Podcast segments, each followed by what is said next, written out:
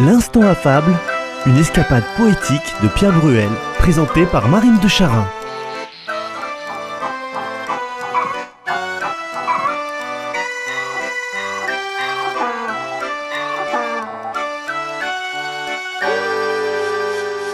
Si vous faites partie des fidèles auditeurs de l'instant affable, c'est-à-dire peut-être depuis des années, sans doute vous rappelez-vous que nous avons déjà traité cette fable, les animaux malades de la peste. C'est un chef-d'œuvre de La Fontaine. C'est peut-être d'ailleurs le chef-d'œuvre de La Fontaine.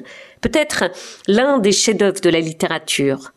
En tout cas, je peux vous affirmer que pour réunir la totalité de tous les commentaires publiés et enregistrés autour de ce texte d'une page, une bibliothèque entière ne suffirait pas. Mais aujourd'hui, surprise, voilà un instant affable, pas comme les autres, un spécial Michel Cadars. C'est un peu comme un cadeau du Père Noël, un éclairage aussi inattendu que fascinant, jugez-en par vous-même. Les animaux de la fable étaient-ils vraiment malades de la peste? La question peut surprendre, sembler saugrenue et difficile à trancher. Alexandre Yersin, qui aurait pu éclairer notre lanterne, n'était pas encore né au temps où le bonhomme musait et regardait avec distance comment fonctionne l'humanité. La peste, pendant très longtemps, était tout simplement une épouvante pour l'humanité, à tel point qu'on ne pouvait y voir qu'un châtiment divin. Ce nom de peste, regroupait sans doute, avant que Yersin mette de l'ordre dans notre incertain savoir, plusieurs maladies face auxquelles l'homme se voyait démuni, soumis, obligé d'obtempérer, et les animaux, bien sûr, de même. Peu importe que la peste soit en fait le choléra, le typhus ou même l'érysipèle, elle est d'abord, dans tous les cas, un fléau, une ruine, une corruption généralisée et mortelle. Quand on ne sait pas, on croit. Notre savoir est loin d'être total, parfait, et qu'on croit même parfois savoir. Alors que dit Virgile? Il nous dit que la peste est d'abord une corruption, une maladie de l'air qui engendre une température, un état atmosphérique déplorable, qui finit par apporter le venin, la putréfaction, le gâchis, le pourrissement. Voici ces vers traduits du latin. Là, jadis, une maladie de l'air donna naissance à une température déplorable, qui s'embrasa de tous les feux de l'automne, livra à la mort toutes les bêtes des troupeaux et toutes les bêtes sauvages, et corrompit les lacs. Le comportement des animaux dans cette fable est-il la conséquence de la maladie qui les frappe et qui les soumet, qui dévore leur corps, comme il est dit au dernier vers du chant 3 des Géorgiques?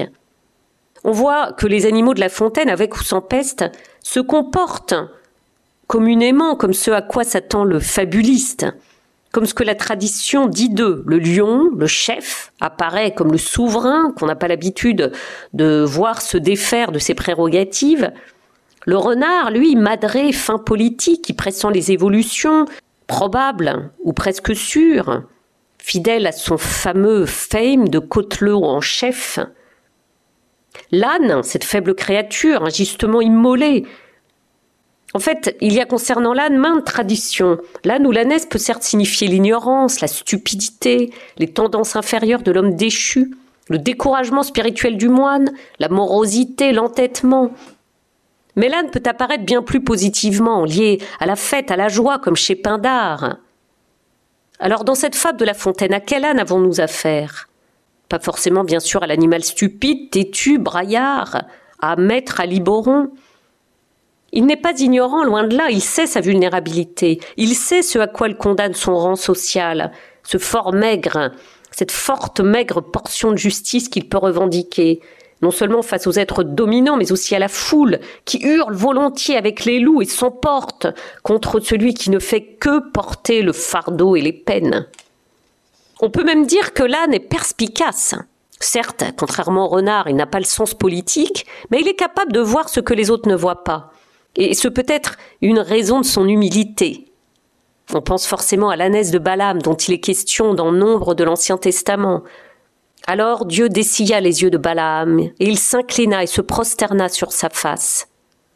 Bien que certains proverbes se moquent souvent de l'âne, l'âne frotte l'âne. Chantez à l'âne, il fera des paix. À laver la tête d'un âne, on perd sa lessive. Le plus âne des trois n'est pas celui qu'on pense. Ceci dit, bien que les proverbes donc se manquent souvent de l'âne, celui-ci, positivement engagé, comme chez Pindar dans la dixième Pitique, peut être associé à la vie heureuse, à la joie, à l'allégresse de la communauté des hommes. Et il peut aussi avoir une dimension religieuse, divine, sacrée. Le ciel, les péchés, les petits saints, les moines, le diable, le clerc. En Grèce, les ânes étaient offerts en sacrifice. L'âne était l'animal attribué à Dionysos. La thèse mystique est conduite par cet étrange et surprenant dieu né deux fois Dionysos en personne, et tous les dévots représentés sous les traits de leurs modèles archétypaux, Silène, Satyre, Bacchante, communément accompagnés de l'âne. La littérature comique peut même en faire son aliment. Aristophane ainsi ne manque pas dans sa comédie Les Grenouilles d'introduire la figure de l'âne, dans une parodie irrespectueuse de la catabase de Dionysos. Xanthos, l'esclave, parle ainsi, nom de Zeus, ce qui est sûr, c'est que c'est moi qui suis l'âne conduisant les mystères. C'est-à-dire, c'est moi qui suis le dindon de la farce, c'est moi qu'on dupe. Depuis le début, il se plaint des paquets chargés qu'il porte sur son dos.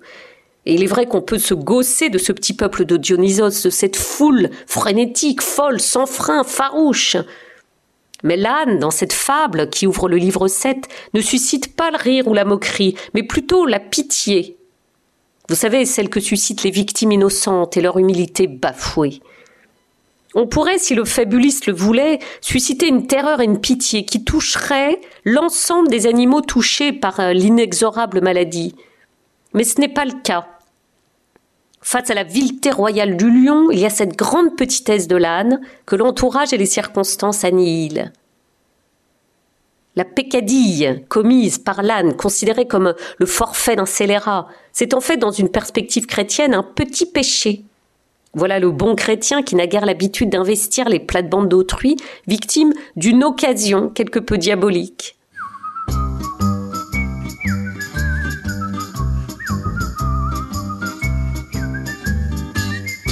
L'instant affable, une émission écrite par Pierre Bruel, mais aujourd'hui intégralement écrite par Michel Cadars, réalisée par Francky Guéret, dont vous pouvez apprécier le choix des images sur les podcasts du site de Radio Présence. Et l'instant affable est présenté par Marine de Charin moi-même. La prochaine fois, nous vous proposerons une fable, toujours de La Fontaine bien sûr. Mêmes horaires, même lieu. Ou bien le jour ou la nuit que vous voulez et à l'heure de votre choix grâce au podcast de votre radio ou encore sur CD à commander.